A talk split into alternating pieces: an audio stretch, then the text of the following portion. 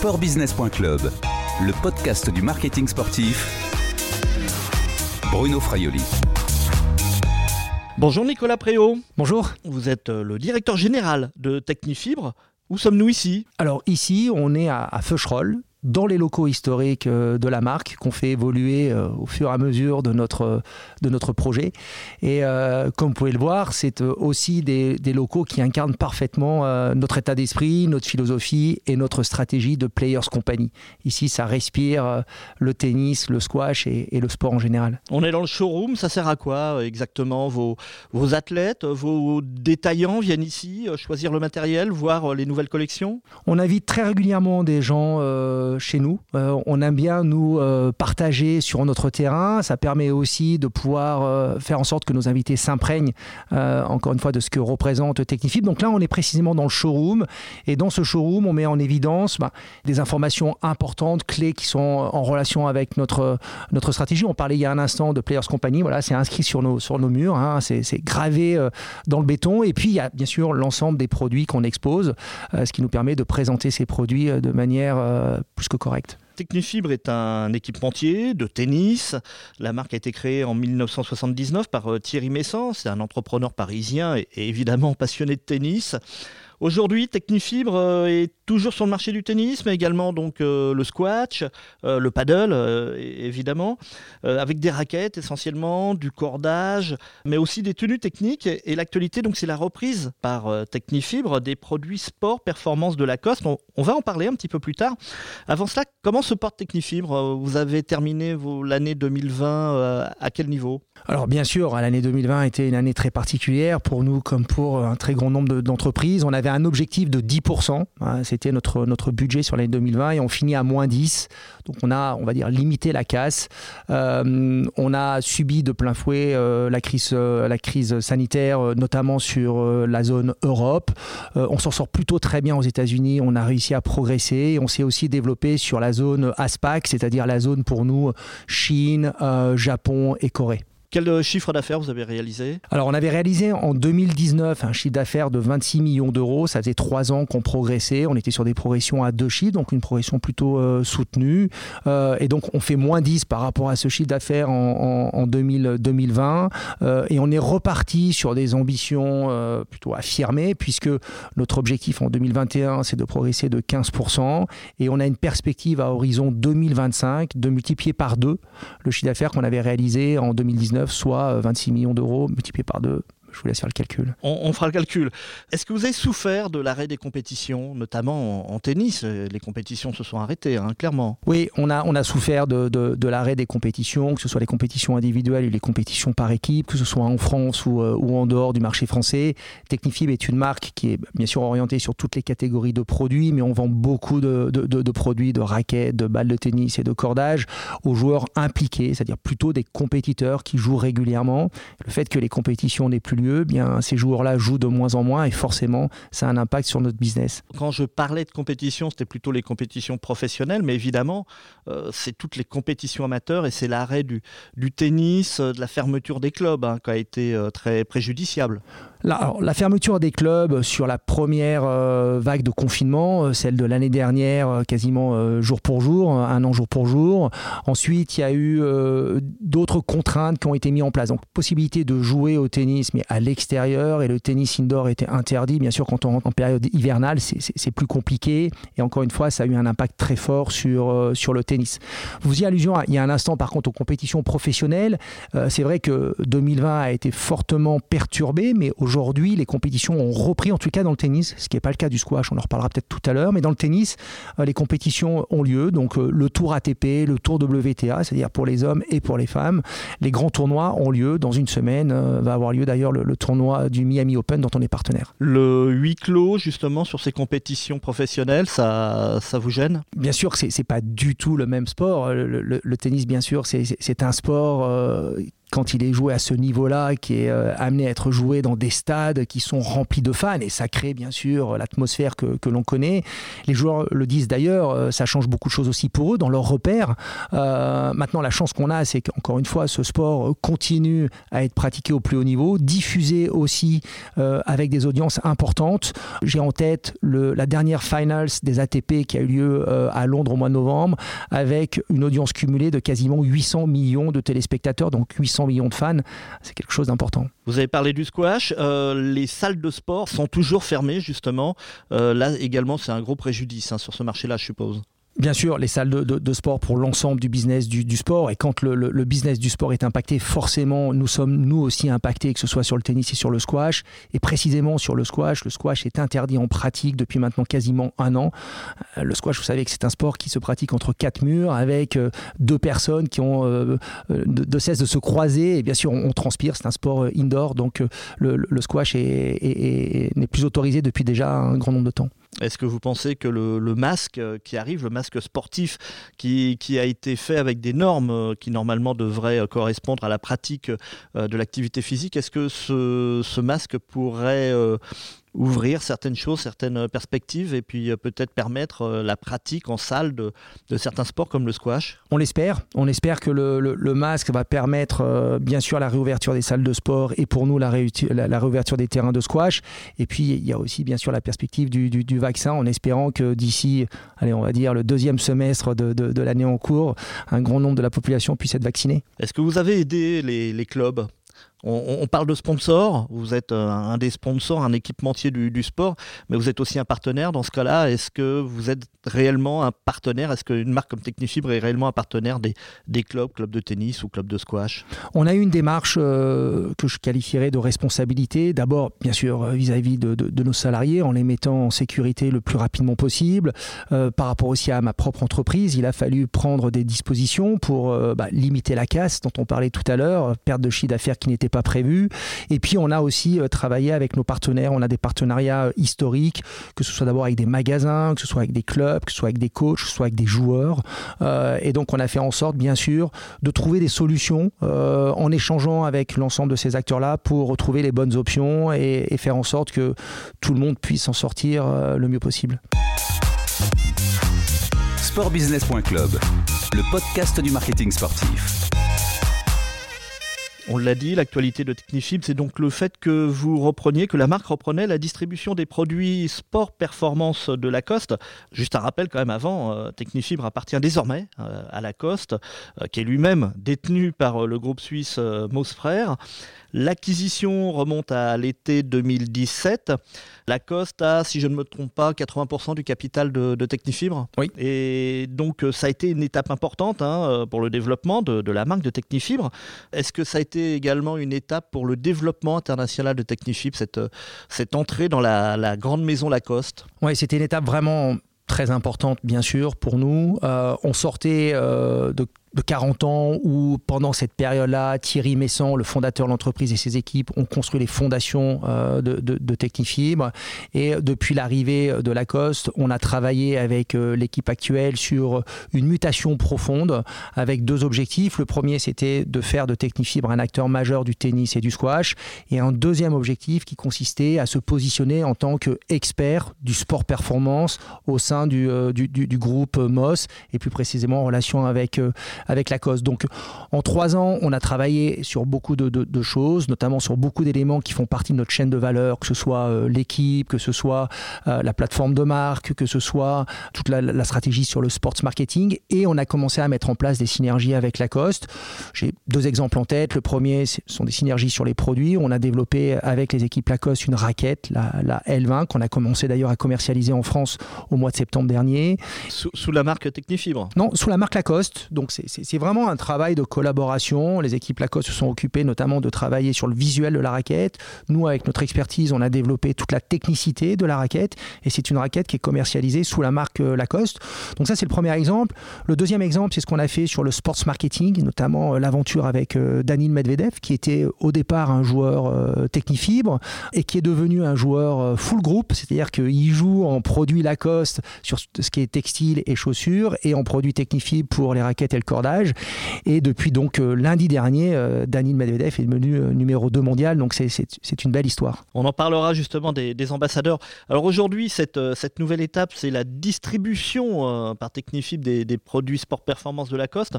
En gros, ça, ça signifie quoi? Que les produits sport performance de Lacoste vont, vont disparaître et vont prendre le nom de Technifibre Alors pas du tout. On va garder le territoire de ces deux marques. Lacoste est une marque de textile et de footwear. Technifilm, une marque de matériel, raquettes, balles, cordages, etc. Donc on va rester bien sûr sur ce territoire.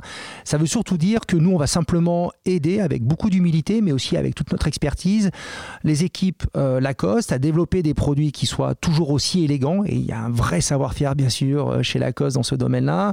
Des produits qui, ne sont, qui sont aussi en connexion avec le, le, monde de, de, la mode. Et nous, on va apporter notre expertise sur l'aspect euh, technique. Donc notre volonté, c'est de pouvoir satisfaire les joueurs de tennis les joueurs de golf avec des produits qui soient à la fois élégants, créatifs et performants. Alors vous l'avez dit justement, donc euh, chacun son territoire. Donc, euh, si Lacoste est venu voir Technifibre, ça veut dire que Technifibre a justement cette expertise, cette légitimité sur le sport performance que peut-être Lacoste n'a pas. Exactement, et, c'était, je crois, euh, euh, une des motivations qui a poussé Lacoste à acquérir Technifibre donc, dans le courant de l'année 2017. C'est cette complémentarité qu'il pouvait y avoir entre Lacoste, qui est une marque qui est fortement connectée de par son histoire et son ADN au monde du sport, et Technifibre, qui a un savoir-faire sur le sport performance. Et la volonté des dirigeants du groupe, c'était d'intégrer Technifib dans le groupe pour que Technifib puisse apporter cette expertise et renforcer encore plus fortement Lacoste et le sport performance, notamment dans le domaine du tennis et dans le domaine du golf très concrètement, cette alliance va se concrétiser comment en termes d'objectifs pour vous? Vous allez, vous l'avez déjà dit, il y a des nouveaux territoires, des nouveaux pays que vous voudriez attaquer, mais peut-être aussi des nouveaux territoires sportifs. Vous avez parlé du golf. Euh, je ne vois pas de produits de golf aujourd'hui dans votre showroom. Est-ce que Technifi va aller sur le terrain du golf? Alors, pas Technifib en tant que marque, mais on va commercialiser les produits euh, Lacoste dans le domaine du golf, puisque on va aller euh, chercher encore une fois notre savoir-faire sur les réseaux de distribution qu'on qualifie, nous, de spécialistes, c'est-à-dire les magasins spécialistes de tennis d'un côté et les magasins spécialistes de golf de l'autre. Et dans ce réseau de distribution, on va être amené à commercialiser les produits, euh, les produits Lacoste. Des produits Lacoste, donc il n'y aura pas de produits Technifibre sur le golf Il n'y aura pas de produits Technifibre sur le golf. Technifibre reste une marque très concentrée sur son métier d'origine qui est euh, le tennis et le squash. Le tennis, le squash, le paddle, pas d'autres euh, univers sportifs en tous les cas à l'horizon pour, euh, pour Technifibre Non, pas pour l'instant. On reste vraiment focus sur, sur nos priorités. On va continuer à développer notre potentiel et on a en tête quand même des, des ambitions fortes. Hein, on parle d'une progression d'un peu plus de, de, 40% sur les trois prochaines années. donc une fois qu'on sera allé chercher ces progressions, on se posera peut-être la question de savoir si on doit aller plus loin sur d'autres sports de raquettes sportbusiness.club, le podcast du marketing sportif.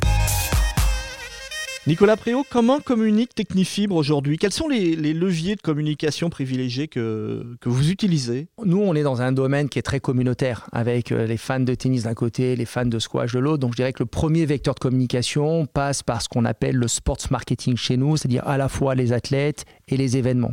Concrètement, sur les athlètes, on, investit beaucoup de temps sur euh, le, terrain pour euh, détecter les futurs talents de demain. notamment, on peut prendre l'exemple du programme Petit Croco qu'on a développé avec euh, Lacoste, où on va cibler les meilleurs jeunes joueurs de tennis entre 10 et 14 ans.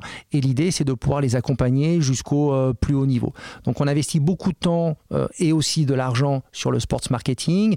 il y a de la concurrence même sur, sur ces jeunes, là, 10 à 14 ans? Oui, c'est assez étonnant de voir sur des tournois de référence internationales comme peut l'être le tournoi de Auré en Bretagne pour les, les 10 ans ou le, bien sûr les petits as à Tarbes pour les moins de 14 ans, euh, vous avez l'ensemble des marques euh, qui sont présentes et on parle déjà de contrats et de temps en temps aussi, on peut même parler de, contrats financiers. Nous, on fait très attention à tout ça. Euh, on, passe beaucoup de temps au contact des familles, des coachs, de l'entourage des joueurs pour pouvoir construire un vrai projet avec eux, mais en y allant étape par étape. Alors justement, si on est sur, sur ces ambassadeurs et ambassadrices, Comment se fait le, choix quand on commence dans la carrière, on est un petit peu connu, si vous allez chercher à aller décrocher euh, quelques noms, comment se fait euh, le, choix? Là aussi, je suppose qu'il y a une grosse euh, concurrence. Est-ce que finalement, c'est le chèque qui, prime à, la fin de la discussion? Alors, ça peut être le cas. nous, on fonctionne jamais comme ça. Je vais vous donner un exemple. On vient de signer une jeune joueuse polonaise de 19 ans qui s'appelle Iga Ziatek, qui a gagné Roland Garros l'année dernière. Donc, on parle de la pépite euh, la, pépite du, tennis mondial, enfin une des pépites en tous les cas. Et, nous, on l'a approché en trois temps, euh, Iga. Dans un premier temps, on a fait en sorte euh, de la convaincre que notre matériel était le meilleur qui soit pour elle, en tous les cas. Dans un deuxième temps, on a construit un vrai projet en proposant à Iga de devenir, au même titre que Dani Medvedev, l'ambassadrice de la marque. Et puis, on a associé aussi à Iga un, un programme avec des raquettes spécifiques. Et enfin, une fois qu'on avait validé la raquette et le projet, on a commencer à parler avec ses agents, bien sûr, euh, de la proposition financière. Donc tout ça se fait, je dirais, euh, de manière évolutive, étape par étape. Mais nous, ce qui est vraiment important dans un premier temps, c'est que l'athlète soit parfaitement euh, en confort en utilisant nos produits. Avec un développement également spécifique de produits, c'est cela Il développe sa propre gamme technique On ne développe pas de produits spécifiques, mais on, fait de l'adaptation et c'est vraiment au gramme près. Donc là aussi, on a des experts dans nos équipes qui, euh, qui ont euh, ce savoir-faire et qui travaillent au quotidien avec les athlètes pour adapter leurs produits.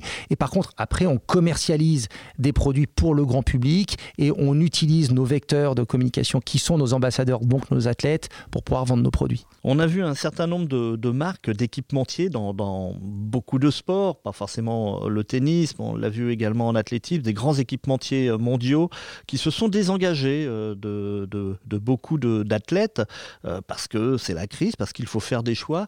Ça se passe comment pour, euh, pour Technifibre Alors, c'est peut-être aussi la différence entre les, les équipementiers auxquels vous faites allusion, qui sont des marques généralistes, qui interviennent sur différents sports, et puis les équipementiers spécialistes dont nous faisons partie. Nous, on vit du tennis et du squash, et encore une fois, les premiers ambassadeurs de notre marque sont nos athlètes. Donc, nous, on continue à investir. Je peux vous dire qu'on n'a pas baissé nos budgets d'investissement, ni d'ailleurs sur les athlètes, ni sur les événements. On continue à investir pour pouvoir euh, créer de la notoriété, mais aussi de la légitimité, de la crédibilité autour de la marque Technifibre. La légitimité, c'est important, hein, d'avoir, euh, d'être présent sur le terrain, d'être présent avec euh, des, grands joueurs et des joueurs peut-être de plus bas dans les, dans les classements, d'être présent également sur, sur les compétitions. vous étiez, on s'était vu d'ailleurs, Nicolas Préau à Milan sur le tournoi Next hein, qui est le, tournoi des, jeunes, des jeunes mondiaux de, l'ATP. Vous continuez ce type d'investissement sur le terrain? Oui, on, attache beaucoup, beaucoup d'importance à l'action terrain. Nous, on part du principe que la réalité, elle n'est pas dans nos bureaux, même si vous avez vu que les bureaux à Feucherolles sont superbes. Euh, elle se trouve vraiment sur le terrain. Donc, on passe du temps dans les magasins, mais on passe aussi beaucoup de temps sur les cours de tennis et de squash pour être au contact de, de tous les acteurs et de bien capter la vraie réalité avant de commencer à réfléchir sur des stratégies, des développements produits, euh, etc. Est-ce que le développement également de la, la communication se fait encore avec les médias traditionnels? Je dirais oui, d'une certaine façon, mais au travers des événements. Euh, on parlait tout à l'heure euh, de, l'audience cumulée euh, des finals qui ont lieu à, Londres au mois, de, au mois de novembre. Donc on parle d'un média traditionnel. Bien sûr, sur des sports aussi communautaires que, que, le nôtre, les réseaux sociaux ont pris énormément d'importance. Ça, c'est important. Dans vos équipes de communication, justement, c'est important. Ça, ces équipes ont, ont, grossi ces derniers temps Oui, oui, bien sûr. On a, on a des équipes qui sont exclusivement dédiées à ce type de communication. on a plutôt une très bonne maîtrise de ces, euh, de ces différentes plateformes.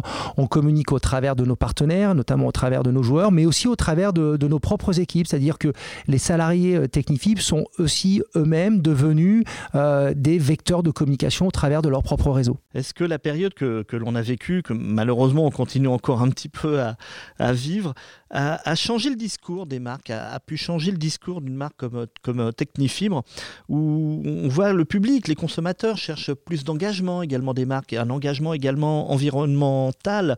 Est-ce que vos produits ont changé euh, Est-ce que vous utilisez peut-être moins certains matériaux euh, qui peuvent être qualifiés de, de polluants? Est-ce que vous mettez ce discours en avant? Ce qu'on met d'abord en avant, c'est l'authenticité de la marque. Et je, pense que s'il y a une chose qui a changé avec euh, la crise qu'on est en train de, traverser, c'est euh, le besoin d'être réellement authentique, le besoin d'être vrai. Ça, fait partie de nos valeurs depuis euh, plus de 40 ans et, on continue, nous, à capitaliser sur cette authenticité. Un autre élément très important, c'est la proximité. On a tous vécu des difficultés importantes sur ces, derniers mois et on n'a jamais été aussi proche des différents acteurs du marché pour pouvoir travailler avec eux, les supporter, trouver des solutions et continuer à avancer.